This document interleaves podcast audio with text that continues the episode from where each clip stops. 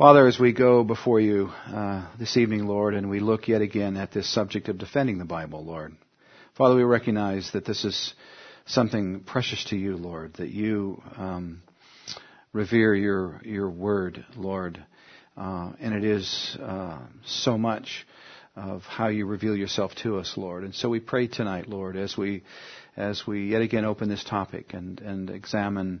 Um, uh, your word, Father, that by your Spirit you would give us that which can only be spiritually discerned, Lord. For we ask it in the name of your Son, Jesus Christ. Amen. We've been looking at a series of topics uh, that uh, really are all centered around answering the question, what must I do to be saved? Uh, we have talked about the Great Commission. We've talked about uh, discovering God. Uh, we've talked about lots of different issues. In fact, when you deal with the subject of salvation, for salvation, man must understand the existence and character of God. He must also understand the purpose and power of the Bible, the person of Jesus Christ. He must also understand the nature of man as the Bible reveals it.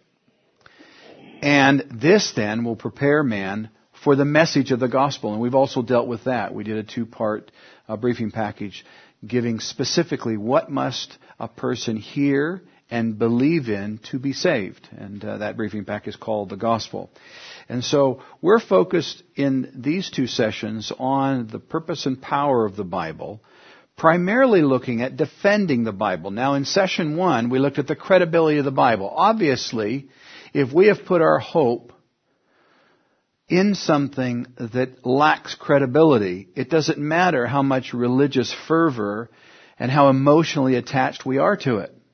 If it doesn't stand the test of being a credible document, then uh, then we are no different than those who simply make a blind leap of faith into the intellectual abyss in, in terms of a belief about that which uh, they have no substance for. And so we dealt with that in session one. Now in session two, we're going to be looking at the authority of the Bible. When we consider the authority of the Bible, it's certainly safe to say that the Bible is unique as a book. Uh, you can speak to anyone, um, uh, Christian or non, and they certainly will accept that statement that it is unique uh, in its impact uh, and in its construction and uh, many of the attributes with regards to um, what it reveals are unique. But there's more to it than just being a unique book. It's a collection of 66 ancient books written by 40 authors over a period of approximately 2,000 years. There's no other book in existence that can make that claim. Now, Chuck, of course, has a radio program called 6640. Maybe some of you have, have heard that program, and he always makes this statement. 66 books by 40 authors, written over 2,000 years, and yet we know it's a message from outside our time domain. I mean, we've heard it so many times we can just repeat it over and over again. But that is an incredibly important fact. You see, there are other religious documents that claim divine authority. But none of them are constructed in this way because you have something that's spread over 2,000 years and yet the Bible is bound together by a central theme and a unity of purpose which makes these books into one book. That's unusual. That's unusual. And, and, and as we approach this whole thing in terms of the authority of scripture, we need to first recognize the whole package is constructed in such a way that makes it completely unique. Now, why is the Bible so important to Christians? It's an interesting conversation uh, uh, when you're with other believers to just, uh, you know, instead of talking about politics or some other worthless thing, uh, you can talk about the Bible. And one way to get an interesting conversation with somebody is say, do you think the Bible's important? And if all they give you is a one word answer, yes, then ask them, why do you think it's so? Because that will tease out really what they believe about the Bible. Why is the Bible so important to Christians? Well, the Bible itself claims to have authority over our lives. The Bible is the source of how we understand God's authority over us. Paul writing to Timothy, 2 Timothy chapter 3, beginning in verse 16, Paul writes, All scripture is given by inspiration of God and is profitable for doctrine, for reproof, for correction, for instruction in righteousness, that the man of God may be complete, thoroughly equipped for every good work. In other words, Paul says to Timothy, the Bible is inspired by God and it's the complete package. We really don't need anything else uh, I'm somewhat amused and bemused by Christians who feel that the Bible is not enough. And when you talk to them, they're saying, oh, I'm reading this new book, which is not a bad thing, unless it is to the exclusion of the Bible itself. So where are you in the Bible? Well, I'm reading this book about the Bible. Well, that's lovely. But when was the time that you actually started and read the Bible? I remember as a youngster growing up in churches, and they would always speak with great flowing and powerful terms about the, the authority of Scripture and whatever, and yet they never read the Bible in the church services. They encourage us to re- read it in their, in our private time of devotion, but we never read it as a congregation. Never. So I'll, I'll never forget when I, uh, as an 18 year old, I went to a sports camp, a Christian sports camp, and uh, they gave each one of us a Bible, and they encouraged us to see if we could read one book in a day. Now, I'm not a very good reader, and that just was a daunting task to read one book in a day. Of course, when they showed me Third John, I recognized it was only a few verses. And how chuffed I was when I read Third John, I was ready to go straight to Second John. And I had to say, I read two books today. I over and what they were trying to show us in very simple terms was it really is something that we, we can and should achieve. And we need to recognize that that is given to us that the man of God may be complete. Now I've been a pastor and involved in ministry for more than 35 years. And it's amazing to me how many times I run across Christians who should be mature in their faith and yet they're very immature, primarily because they have no understanding of the Word of God. They have great stories of, of spiritual experiences in their life and personal understanding, but no real growth. And the reason why they're not complete is because they have not really taken the time to go back to the owner's manual and so the Bible expresses this claim of authority over our life. In fact, what does the Bible offer us? Well, there's lots that we're going to get into, but Psalm 119 verse 105 is a favorite for me. It says, Your word is a lamp to my feet and a light to my path.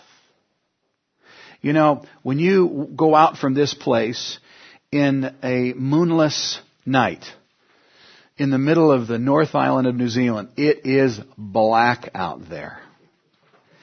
I mean, I, I sometimes if I get caught out without my torch in my pocket, uh, I'll get my phone out and try to get my phone, the little bit of light of my phone to get some sense of, of, uh, of where I am, especially if it's an overcast night so you don't even have the light coming from the stars.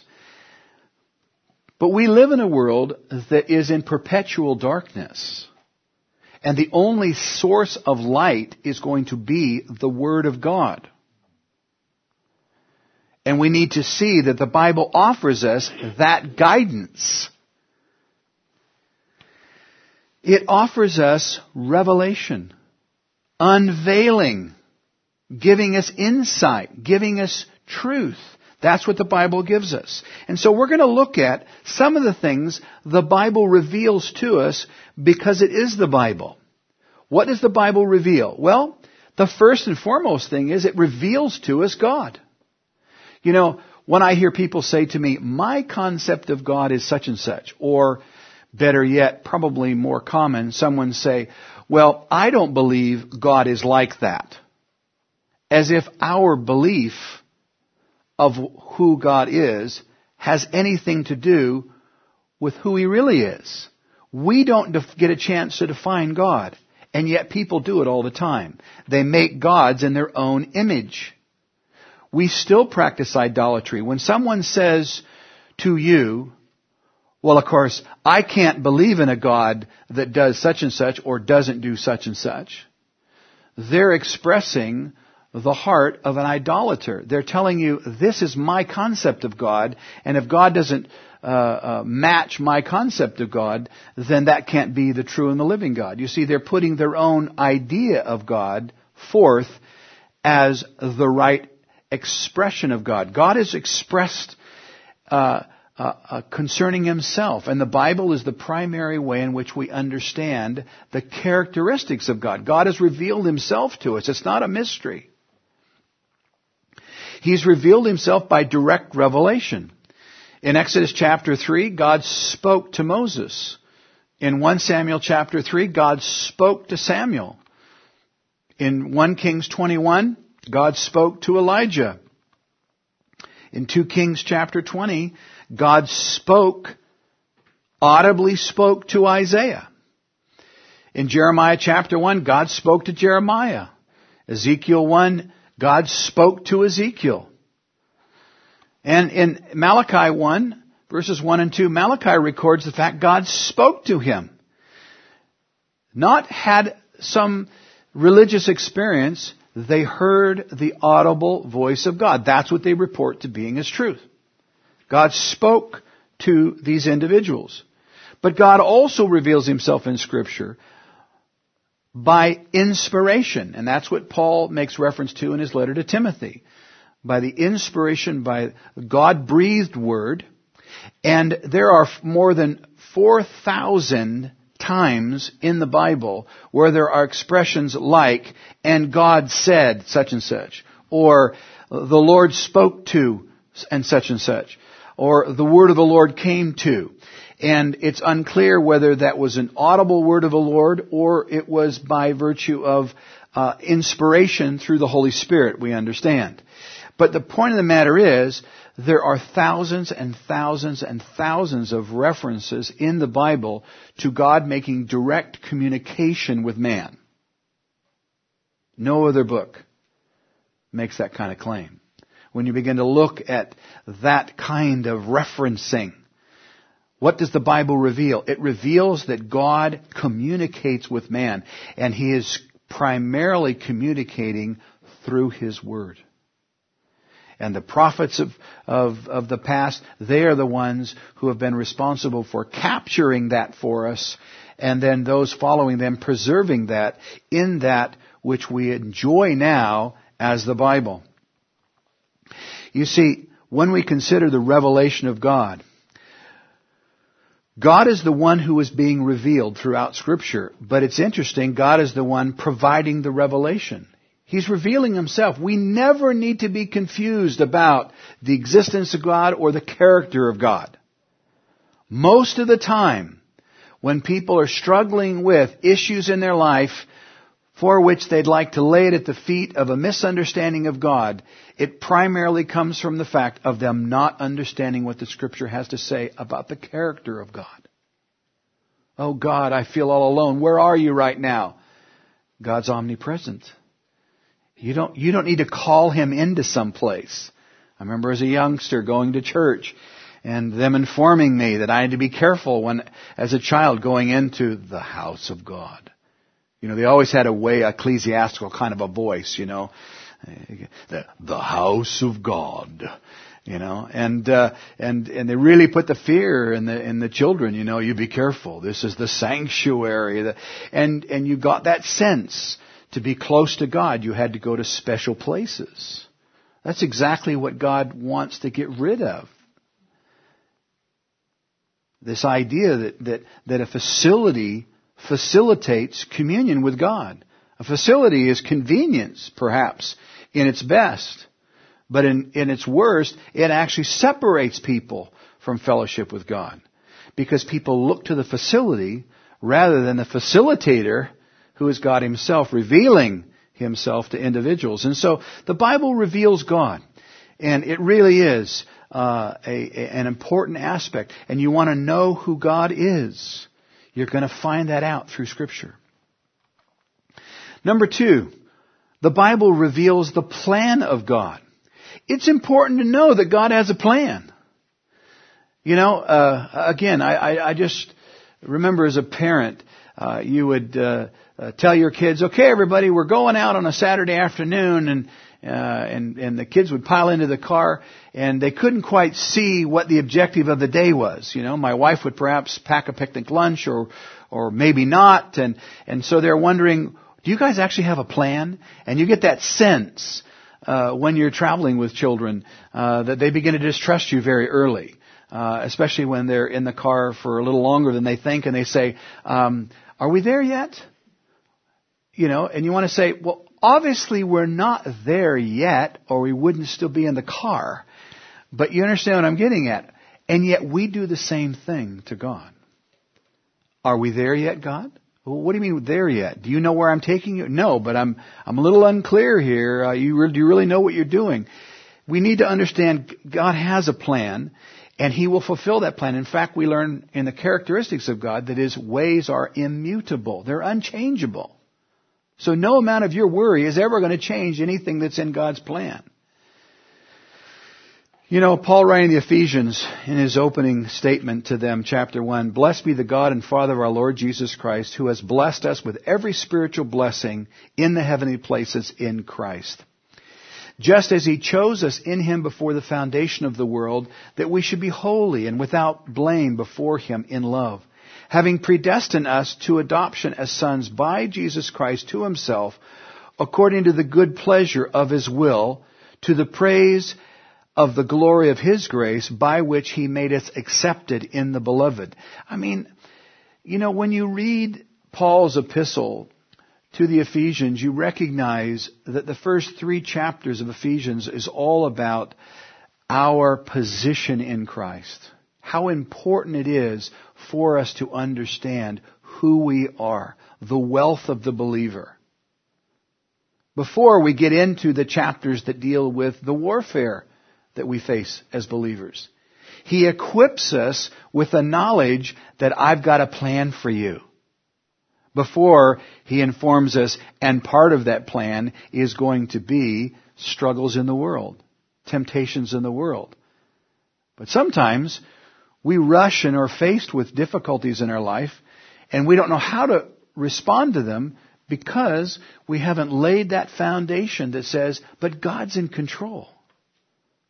I have to rest in that so that whatever's coming at me, I have to understand that He is doing this for His purposes and for His glory.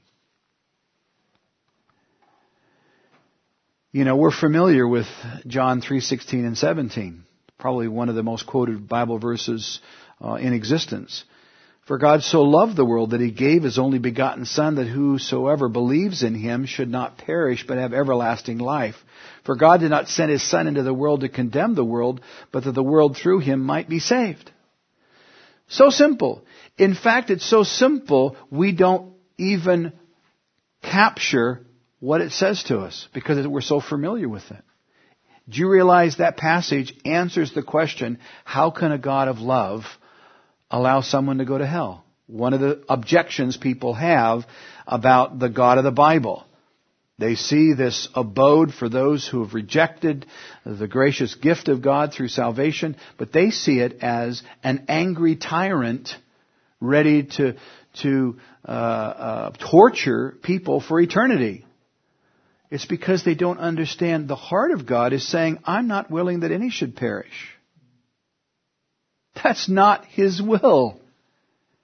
That's man's will that, that God respects.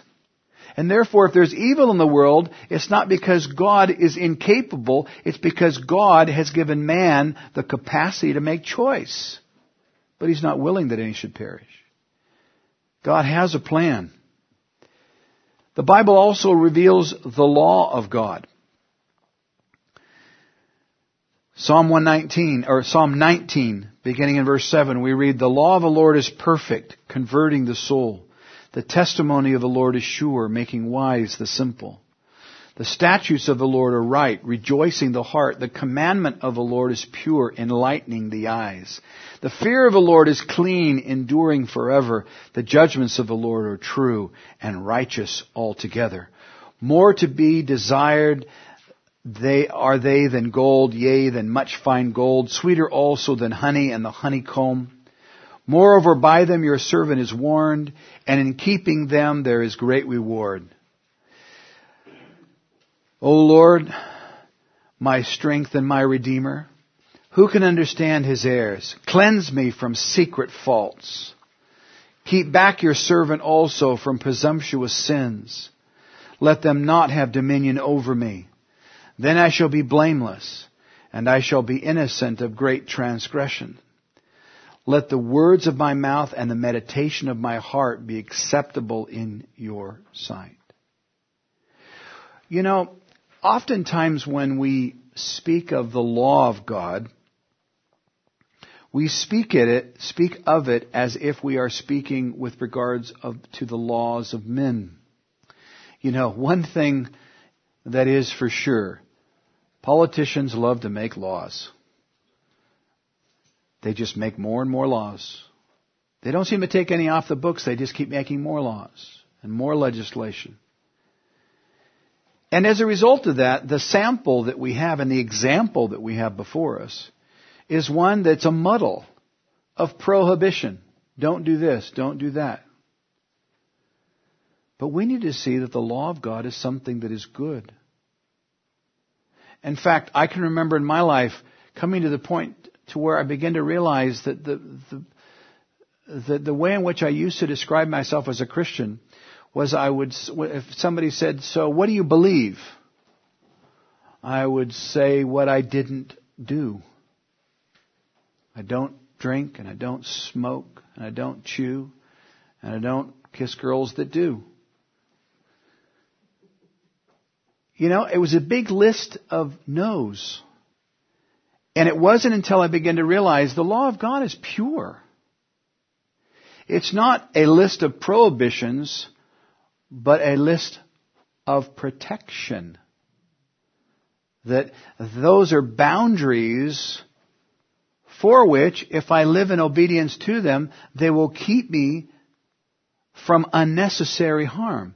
When the children of Israel were preparing to come into the promised land, God expressed clearly to them, now when you go into the land which I promised to your forefathers, do not do those things like the inhabitants that I am driving out before you. And of course, those of you that know the history of Israel, under the times of the judges and through the times of the kings, of course they moved straight in and what did they do? They adopted the practices of the people that God was already driving out and judging them because of their unrighteousness.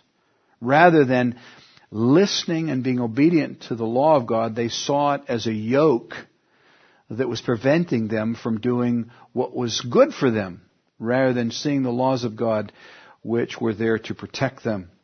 You know, the Bible tells us that the way a person is informed of their own sin is through the Word. Romans chapter 3, beginning in verse 19 says, Now we know that whatever the law says, it says to those who are under the law that every mouth may be stopped and all the world may become guilty before God. Therefore, by the deeds of the law, no flesh will be justified in his sight, for by the law is the knowledge of sin. And thus we have uh, the 613 laws. It's not just the Ten Commandments. When somebody says to me, I keep the commandments of God, I say, all 613 of them? Seriously. They think it's just the Ten Commandments. And even in Ten Commandments, I say, can you name the Ten Commandments? I know very few Christians, let alone non-Christians, that can actually tell me all Ten Commandments. But it's by the law that we begin to understand that man has a predicament. And that's this, the fourth thing the Bible reveals to us. It reveals God, it reveals the plan of God, it reveals the law of God, and in doing so, it reveals the predicament of man. In Matthew chapter 5, as he's there Matthew records in the Sermon on the Mount, Jesus says, Do not think that I came to destroy the law or the prophets. I did not come to destroy, but to fulfill. For assuredly I say to you, till heaven and earth pass away, one jot or one tittle will by no means pass from a law till all is fulfilled. Whoever therefore breaks one of the least of these commands and teaches men to do so, shall be called least in the kingdom of heaven, but whoever does and teaches them shall be called great in the kingdom of heaven. For I say unto you that unless your righteousness exceeds the righteousness of the scribes and the Pharisees, you will by no means enter the kingdom of heaven. Now, it's important to read that in its whole context because there are those who will read portions of it and say, yes, there it is, we should try to keep all the laws. We can't keep all the laws. Therefore, the laws are filled up and fulfilled in Jesus Christ. Setting that aside, what this leaves us with an understanding is that unless our righteousness exceeds that of the Pharisees, who were the most righteous?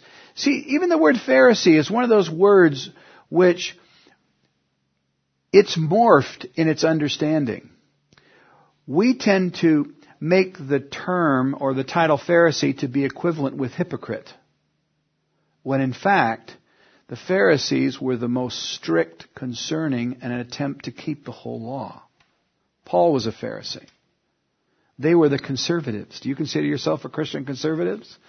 Well, these were the conservatives within the, the uh, uh, Hebrew practice of worship.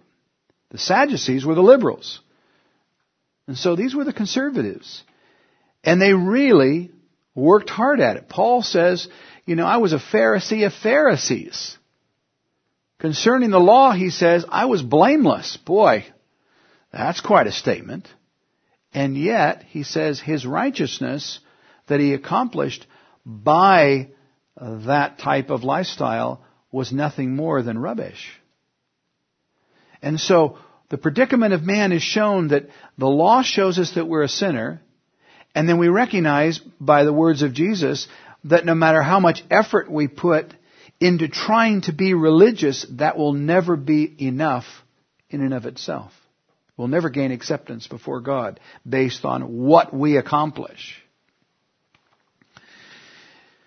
You know, this is a man in the Old Testament. His name is Job.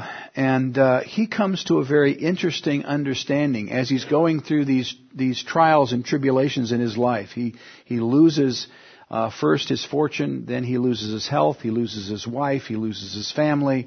And then these three individuals come along and they begin to tell him that the reason why he's having trouble is there must be some spiritual problem in his life. Of course, they don't have the perspective that the reader has as you read the book of Job. But Job, in uh, chapter 9, makes this uh, observation. He says, Now my days are swifter than a runner. They flee away.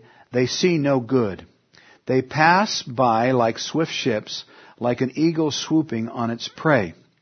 If I say, I will forget my complaint, I will put off my sad face and wear a smile.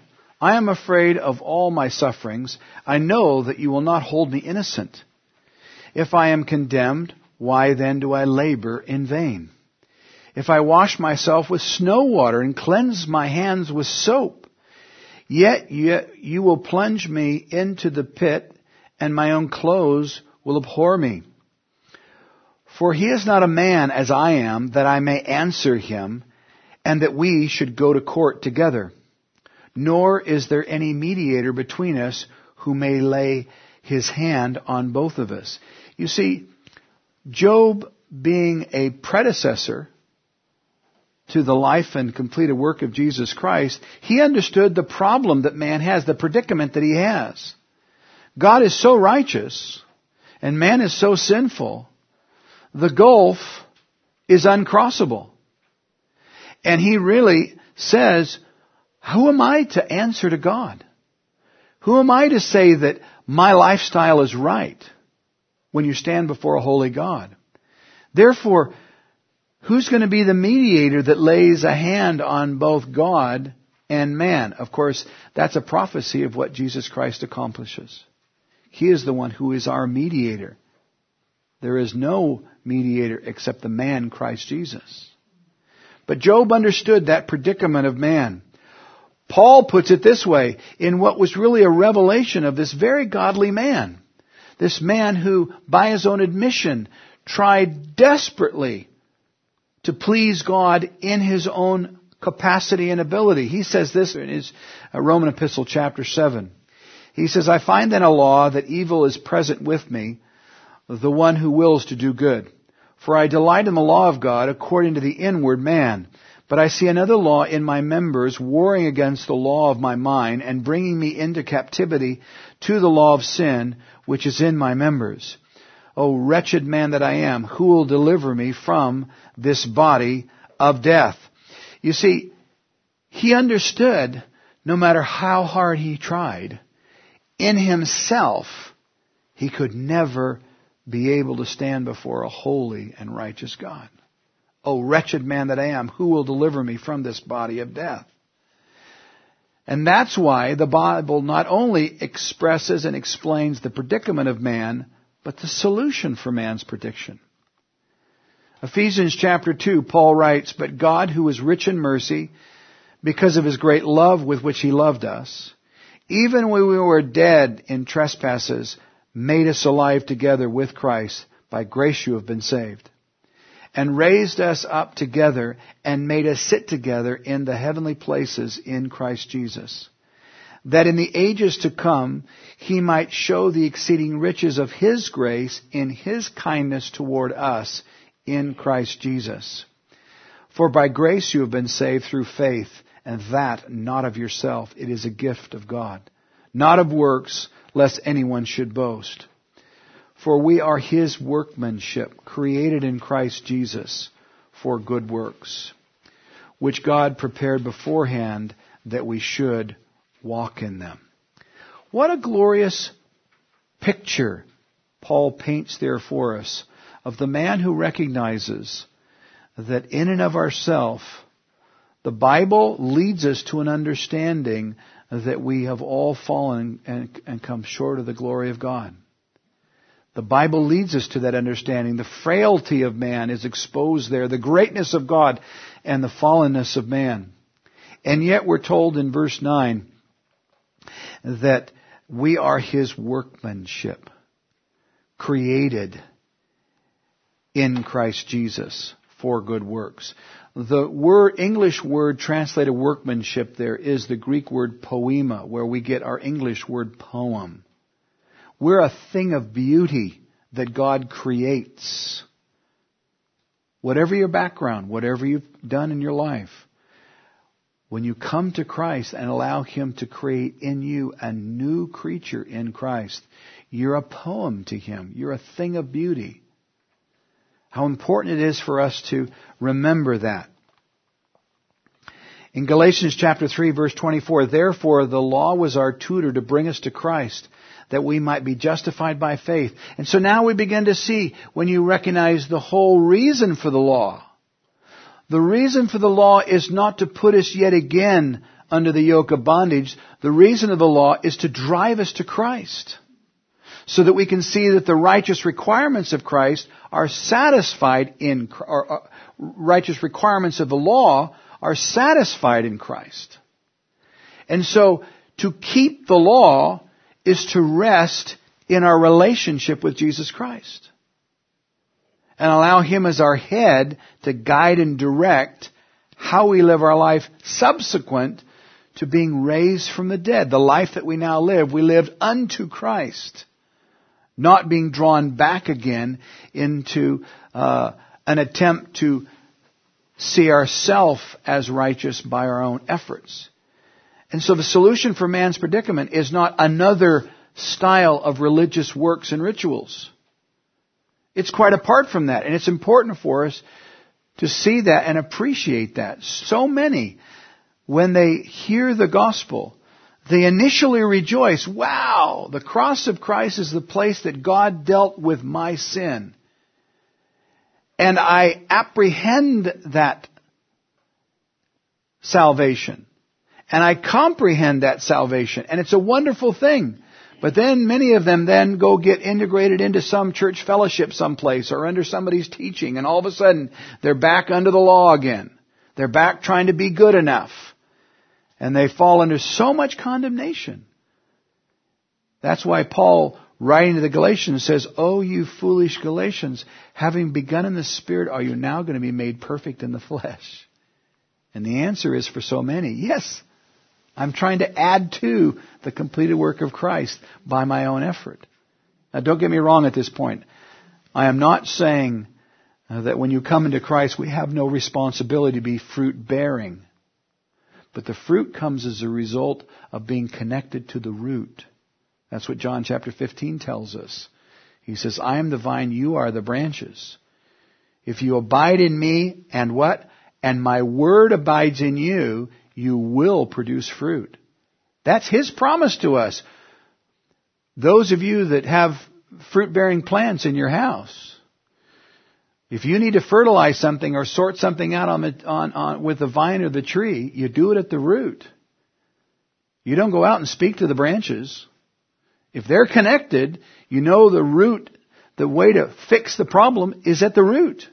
And the same is true with our connection. If we are desiring to see more spiritual fruit in our tree, we accomplish that by abiding in Christ and His Word abiding in us. It's a two-part commitment that we make on our part. And then Christ is then committed to causing us to be fruit bearing.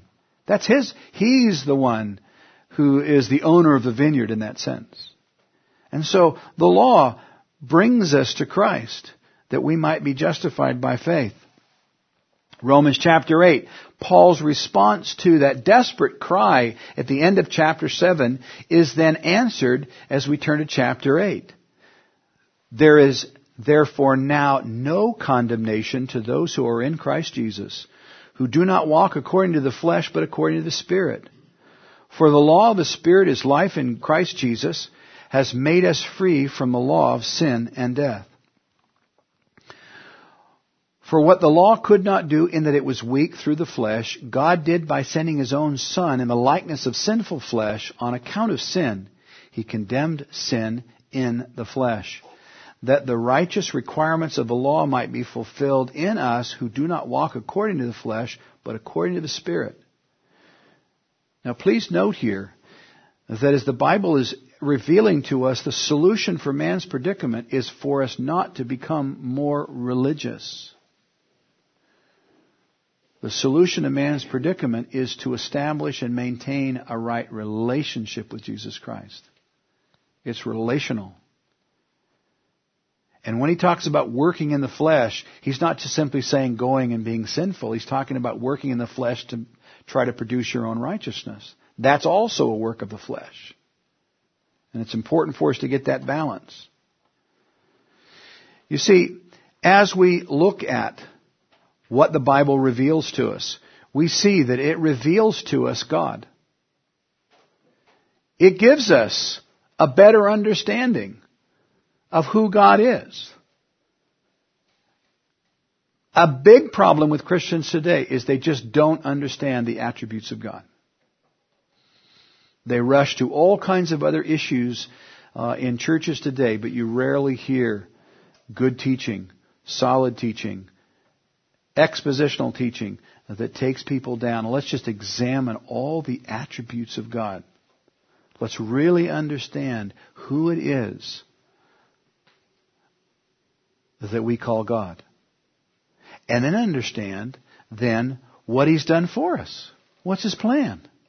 You see, if all we know is our obligation,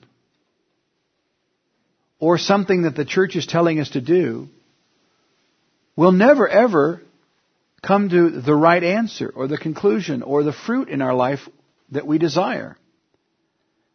When we begin with a right understanding of who God is, and we get that solid and we're on that solid foundation, then we understand the plan of God. And that God is not only capable, He's committed to fulfill that which He has as a result of His will. It's His will to do that. No one's going to change that. There's no worry about, oh, well, you know, is, uh, you know, something going to happen that's going to thwart the plan of God. Again, as a youngster, I was raised in churches that used to teach this concept of the perfect will of God and the permissive will of God. And you were always in, in turmoil. Am I making a decision that God's permitting or is it His perfect will? And you need to understand that, that, that God's will for your life is centered in your relationship with Jesus Christ. And when you're in a right relationship with Jesus Christ, then He will place within your heart the desires that are His desires. And He will guide and direct you. Proverbs tells us the steps of a righteous man are ordered by the Lord. His Word is a lamp unto our feet and a light unto our pathway. The man who trusts in the Lord is one who does not need to worry about stumbling in the dark as, as those who are lost in darkness do. So we need to understand the Bible really reveals the plan of God. There's no mystery. And yet oftentimes when people say, I don't understand what, what God's doing and what's the plan of God here, go back to what the Bible has to say.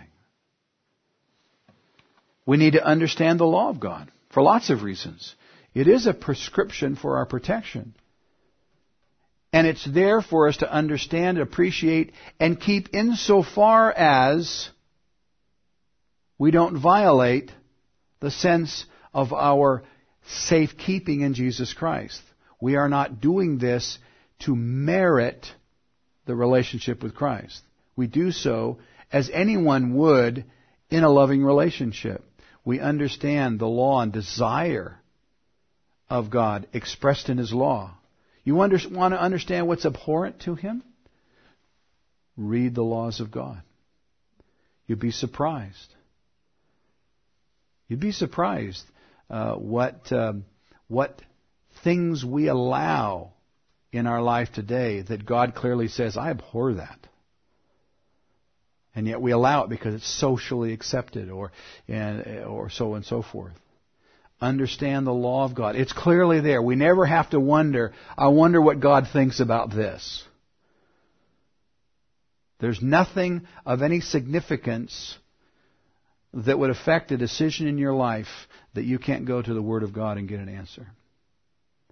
Certainly with regards to, you know, is this something that God would and should permit? The law of God. Understand it. God, the Bible reveals that. We need to understand the predicament of man.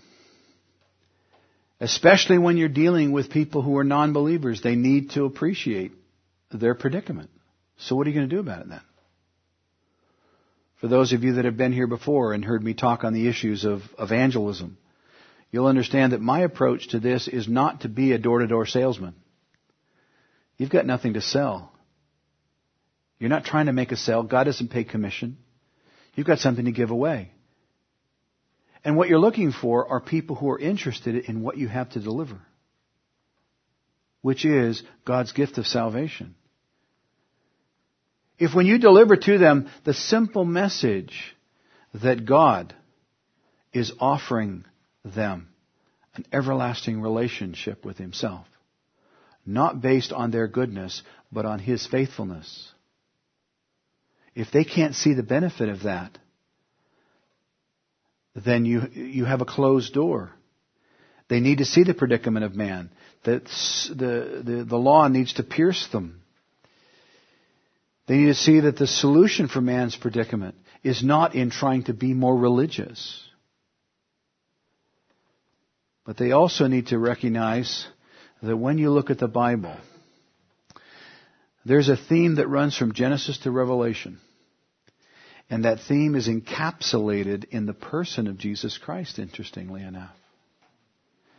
It's sad in one sense that we divide our Bible into two halves, call one the Old Testament and one the New Testament.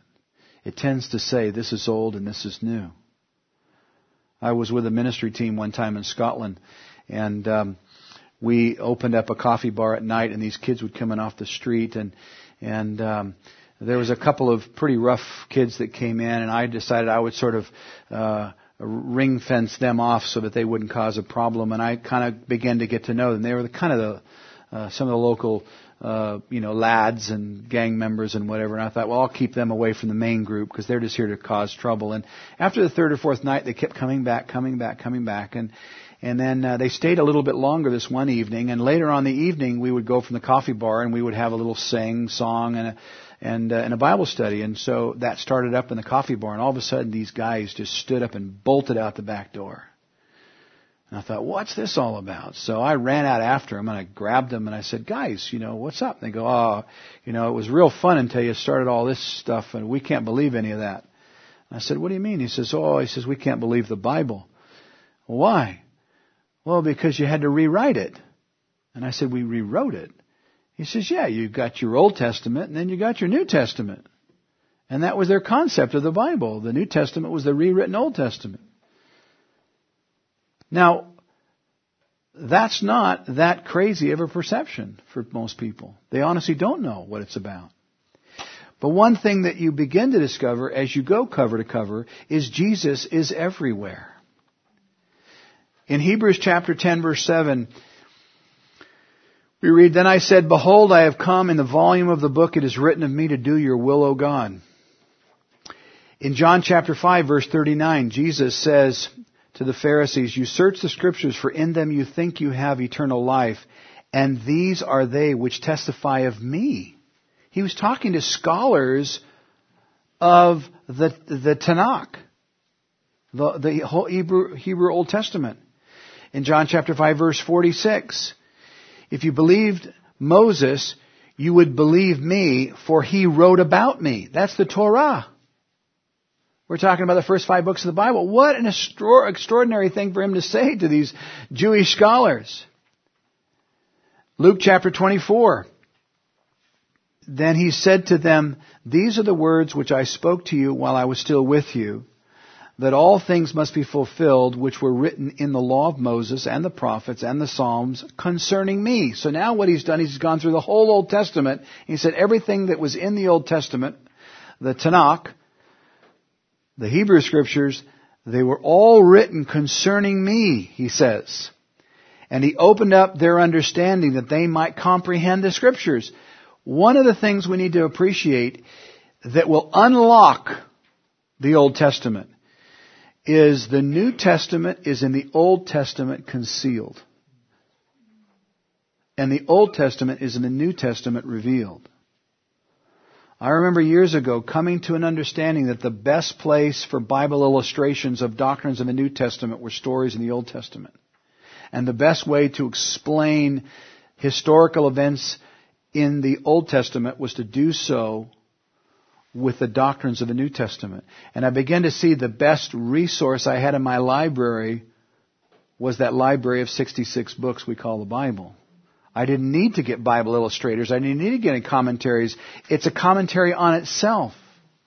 The Old Testament's the stage play of the doctrines that lead to an understanding of the person of Jesus Christ. You see, everything is about Jesus. Now there are seven divisions of the Bible. The Torah lays the foundation for Christ. The historic and poetic books, they are the illustration of Christ. The prophetic books, they are the anticipation of Christ. The Gospels are the manifestation of Christ. The book of Acts is the propagation of Christ. The epistles are the interpretation of Christ. And the revelation is the consummation of everything into Christ. And once you take that perspective to the whole of the Bible, it unlocks all kinds of mysteries. I remember years ago teaching on Genesis chapter 22, which is called the Akedah for the Jews. It's the offering where Abraham offers his son Isaac.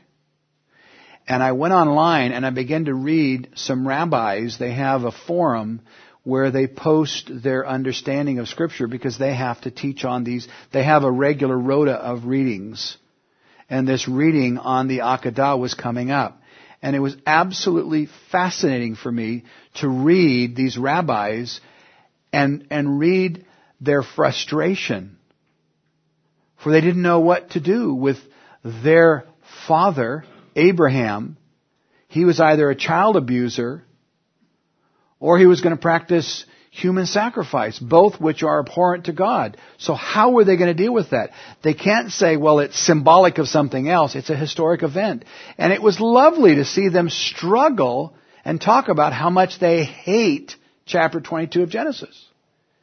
Yet when you put Christ in there, you see it was a foreshadowing of the Father offering His Son on that same mountain, Mount Moriah. Or so many of the other stories in the Old Testament, you think, that doesn't make sense. Why is that even there? Especially when a story feels like it doesn't, why is that even there? Why are we given that fact? There will be some element of that that will lead to an understanding concerning Jesus Christ. When we talk about the authority and the application of Scripture, Jesus is the chief subject and purpose of the Bible. Paul makes that clear to the Corinthians. 2 Corinthians chapter 4, he writes, For we do not preach ourselves, but Christ Jesus the Lord, and ourselves your bondservants for Christ's sake. For it is the God who commanded light to shine out of the darkness who has shown in our hearts to give the light of the knowledge of the glory of God in the face of Jesus Christ. But we have this treasure in earthen vessel that the excellence of the power may be of God and not of us. Paul says, look, it's all about Jesus. We're, we're not here to tell you some clever story or clever experience we had. It's all about presenting Jesus Christ. We're nothing more than an earthen vessel. Oh, I wish we would remember that more. We're all a bunch of clay pots. Most of us crackpots. But you get my drift. If we would just remind ourselves, that is the most we are without Christ, is a crackpot. We're just an earthen vessel. And the only thing that bring value to our life is the indwelling presence of Jesus Christ and the knowledge that we were purchased with the precious blood of Jesus Christ. The Bible is the ultimate authority in our life. Hebrews chapter 4, beginning in verse 12, tells us, For the Word of God is living and powerful and sharper than any two-edged sword, piercing even to the division of the soul and spirit and the joints and the marrow, and a discerner of the thoughts and the intents of the heart and there is no creature hidden from his sight, but all things are naked and open to the eyes of him to whom we must give an account. You know, when you read this passage, verse 12 tells us that the Word of God is living and powerful and sharper than any two-edged sword. And most of it immediately think, yes, that's the Bible, isn't it? That's how we normally use it. We're talking about the Bible. And yet notice how there is a change in who that that idiom, the word that became that that that is power, living and uh, powerful, how it changes. For there is no creature hidden from His sight, not its sight, His sight. The writer to the Hebrews is equating the whole of Scripture as being a manifestation of Jesus Christ. But it's the person of Jesus Christ who will use the Scripture revealing Christ as it pierces our heart. And all things are, are naked and open to the eyes of Him to whom we must give an account. Who is that? Jesus Christ. In both instances, whether it's the great white throne judgment where non-believers will stand and be judged because their names will not be found in the, in the book of life, or the judgment seat of Christ when Christians, when believers will be judged for their fruit bearing. We all have to give an account. You know, the Bible presents us with this great mystery. It is the greatest mystery of all time. John addresses it in his the opening of his gospel. He says, In the beginning was the Word, and the Word was with God, and the Word was God. He was in the beginning with God. All things were made through him, and without him nothing was made that was made.